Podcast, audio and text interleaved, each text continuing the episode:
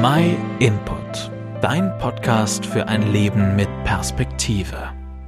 Die Not ist groß, Land auf, Land ab und nicht gleich bei uns, weil viel von der Not in der Welt die kriegen wir da gar nicht mit. Zum Teil, weil gerade das Thema Corona dominiert. Aber was ist mit der Armut und der extreme Hungersnot in Jemen? Was mit der Flüchtlingsdramatik in Griechenland und den Balkanländern? Was mit der Zerstörung durch den Krieg in Syrien? Und das sind ein paar wenige Brennpunkte. Und da bei uns, direkt vor der Haustür, da gibt's auch Not und öfters auch Verzweiflung. Seit Monaten da bangen Betriebe um ihr Überleben. Viele Bürger haben ihre Arbeit und ihr Einkommen verloren oder versucht sich einmal die Realität der vielen Freischaffenden in den Bereichen Musik, Kunst und Kultur vorzustellen. Viele Menschen und ganze Familien seien durch die Lockdowns und Einschränkungen am Rand ihrer Existenz geraten. Dazu kommt die psychische Belastung für Kinder, Jugendliche und Alleinerziehende. Und lasst uns nicht die Eltern und einsamen Menschen vergessen. Und trotz aller Not oder vielleicht gerade deshalb scheint mancherorts Hoffnung am Katastrophenhimmel. Und der Slogan lautet Zusammenhalten. Es ist eine Bewegung der Menschlichkeit entstanden und bietet unbürokratischen und manchmal überlebenswichtige Hilfe an. Lebensmittel, Kleidung, praktische Hilfe, alles, was Menschen in Not Gott brauchen, wird von den Freiwilligen gespendet und an Menschen, die in Not sein, weitergeben.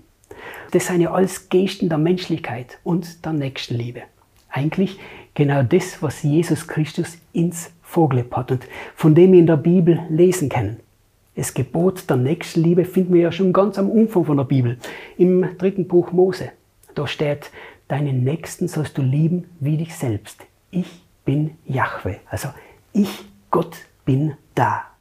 Und das ist sicherlich eins der ersten geschichtlichen, schriftlichen Unweisungen für ein gutes Miteinander. Bin ein Hinweis, dass wir nicht allein in der Welt unterwegs sein. Es gibt einen Gott, der präsent ist. Und wir tragen Verantwortung für unsere Mitmenschen. Wenn wir genauer hinschauen, dann geht die Botschaft der Bibel aber nur einen Schritt weiter, weil wir ja grundsätzlich das weitergeben können, was wir selbst empfangen. Immer damit zum Beispiel ganz ausdrücklich die Liebe. Der Apostel Paulus schreibt in seinem Brief an die christliche Gemeinde in Rom, denn die Liebe Gottes ist ausgegossen in unsere Herzen durch den Heiligen Geist, der uns gegeben ist.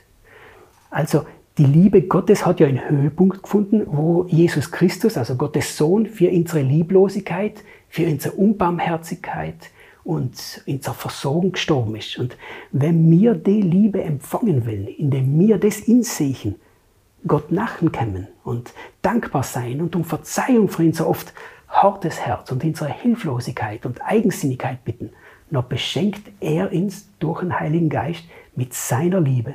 Und wir kennen die Liebe und Fürsorge dann auch weitergeben. Es lohnt sich wirklich, Gott besser kennenzulernen. Wenn du Fragen dazu hast oder die Botschaft der Bibel nachlesen möchtest, dann kannst du die gern bei uns melden. Wir schicken dir kostenlos und unverbindlich eine gut verständliche Bibel zu. Und eine kleine Anleitung, die dir hilft, das Wort Gottes besser zu verstehen.